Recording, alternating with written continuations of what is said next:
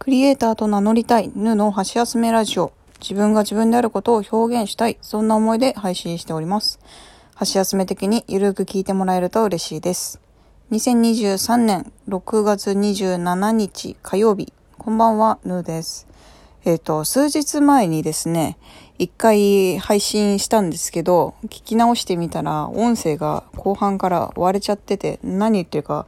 わからないような放送に、配信になってしまったので、一回削除しました。それからすぐ配信できればよかったんですけど、ちょっと間が空いてしまってすいません。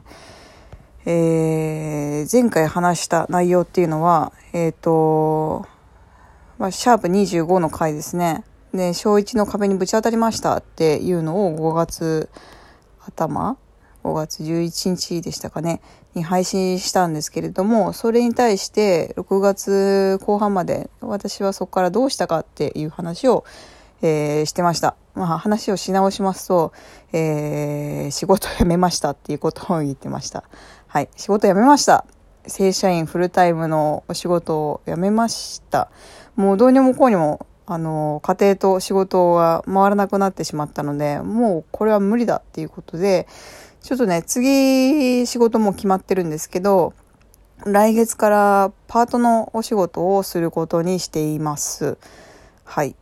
で、まあそのね、仕事次どうするかっていうのも、えっ、ー、と、まあその配信のあたりかな、まあ旦那ともね、あの、話をして、ちょっともう今の状況では家庭も仕事も回せないからっていう話で、あの、勤務時間をね、短くするっていう目的が一番かな。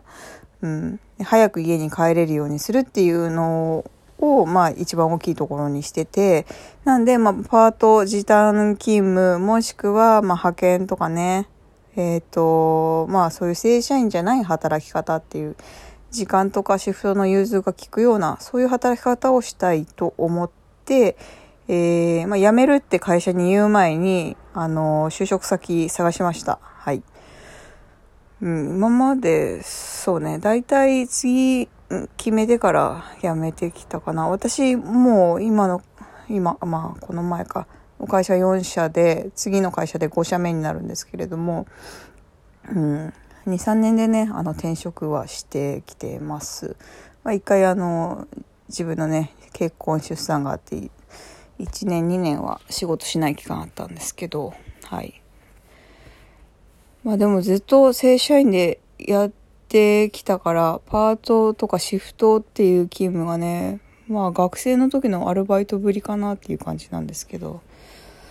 で、次ね、何のお仕事するかっていうと、まあ、最初は、派遣社員とか契約社員とかで、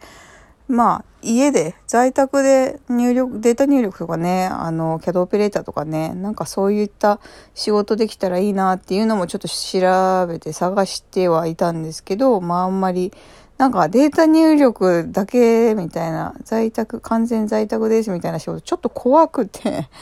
なんか怪しくないですか？そんな仕事あるんと思いながら。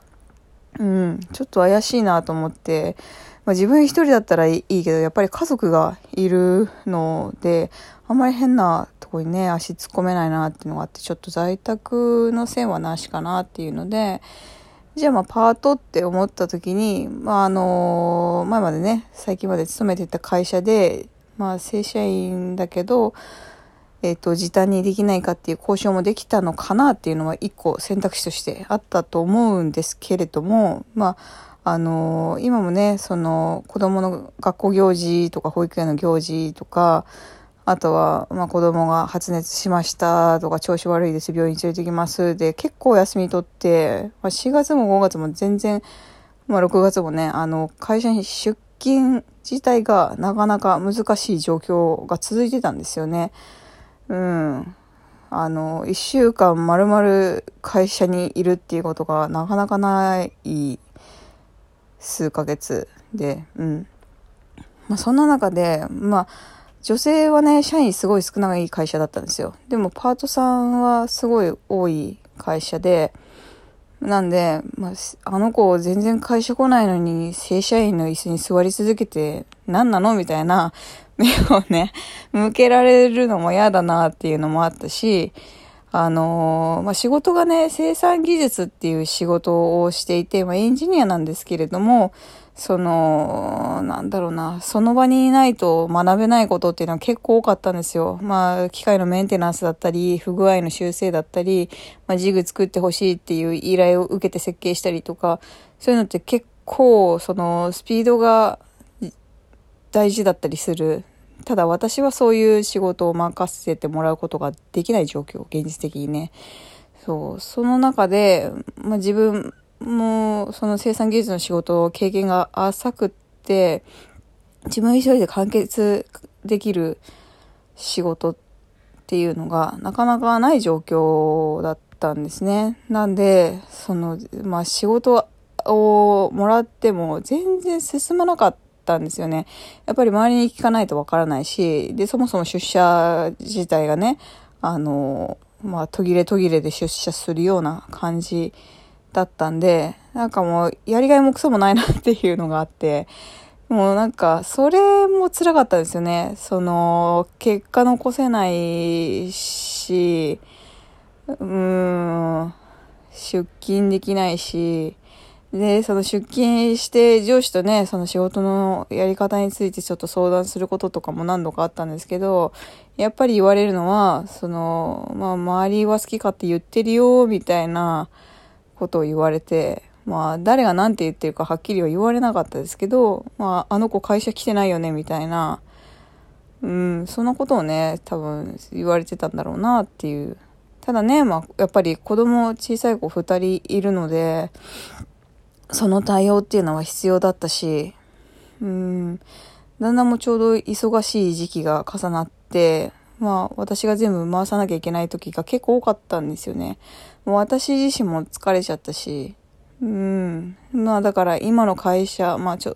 辞めちゃったんだよね。この、この前までいた会社にそうまでして、時短してまですがりつくかっていうと、もうそんなことはできなかったですね。まあ、私のメンタル的にも。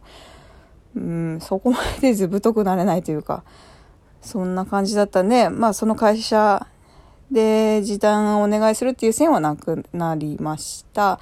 で、じゃあパートするってなった時に、まあ結局、お給料ね、安くなって、そんなに長い時間も働けないってなるんだったら、まあ以前から興味があった保育園の給食調理ですね。まあ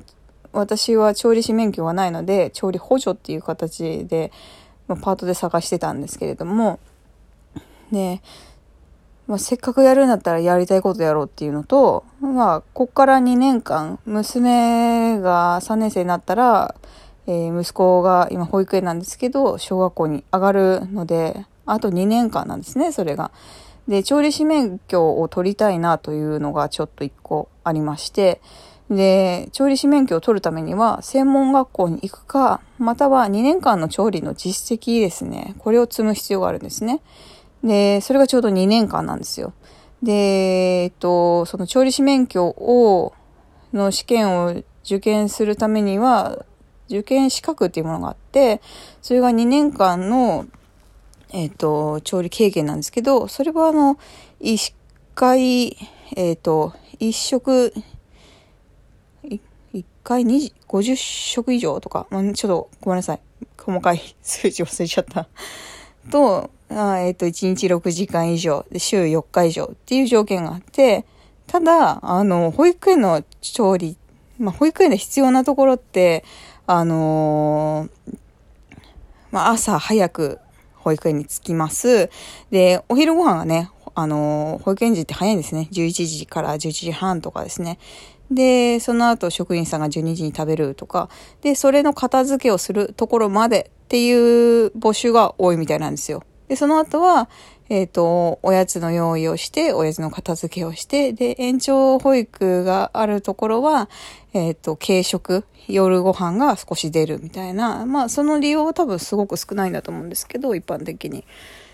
だから、えっと、まあ、パートさんが必要なところは、だいたい募集要項4時間とかなんですよね。1日4時間、週3日、2日3日からみたいなのが多くって、まあそこがちょっとミスマッチが多かったんですよね。私としては調理師免許を取るために